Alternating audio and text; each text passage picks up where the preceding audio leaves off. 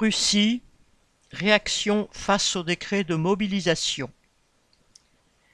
Citation Je ne veux pas que mon fils finisse comme engrais.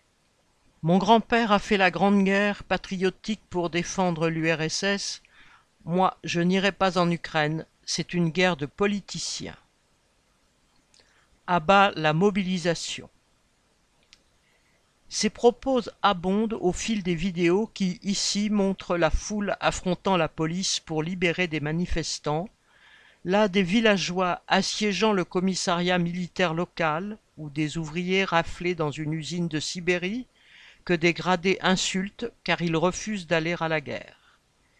Il semble cependant que le rejet de l'appel aux réservistes de 18 à 65 ans a moins mobilisé à Moscou et Saint-Pétersbourg où des manifestations peu nombreuses ont été promptement réprimées, que dans le reste du pays. Le public n'était pas non plus le même. Dans les villes, il s'agissait surtout de fils de la petite bourgeoisie, et Poutine a fait un geste dans leur direction en promettant qu'il n'enrôlerait pas les étudiants.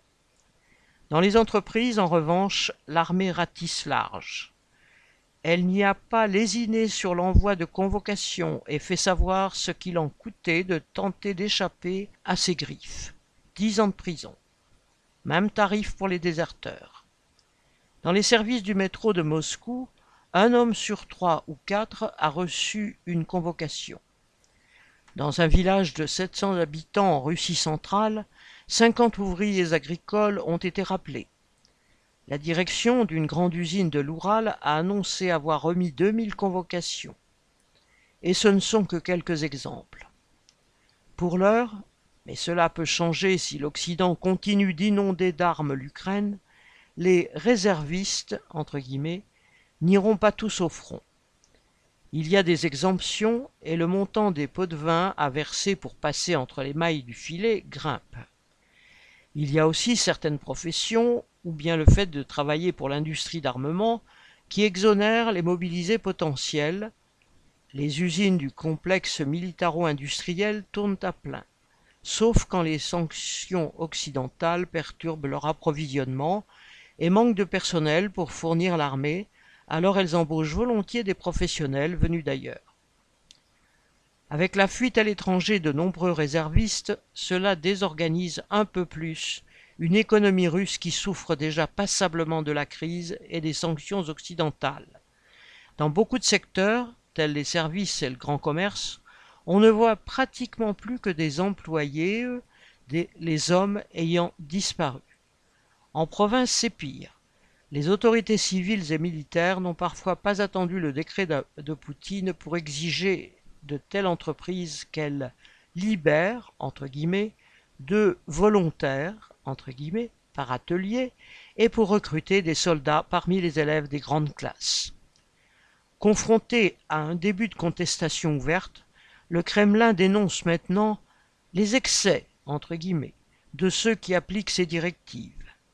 Une vieille ficelle dont on peut douter qu'elle fasse oublier à la population ce qu'elle sait ou soupçonne les rappelés risquent d'être mal préparés, mal équipés, mal encadrés, l'armée russe manque de cadres subalternes, avant d'être envoyés comme chair à canon affronter une armée ukrainienne suréquipée dans une guerre dont beaucoup ne voient pas la finalité quand ils ne la rejettent pas clairement.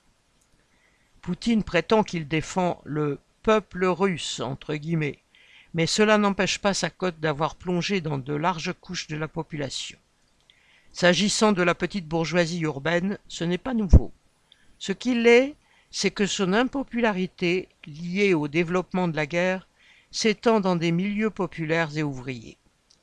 Autre fait notable, la protestation de ces derniers jours s'est surtout exprimée dans les républiques de la Fédération de Russie, Daghestan, Kalmoukie, Yakoutie, Bouriatie, Tiva, dont la population, en majorité d'origine non slave, pourrait d'autant moins se reconnaître dans les buts de guerre affichés du Kremlin, reconstituer une grande Russie slave et orthodoxe.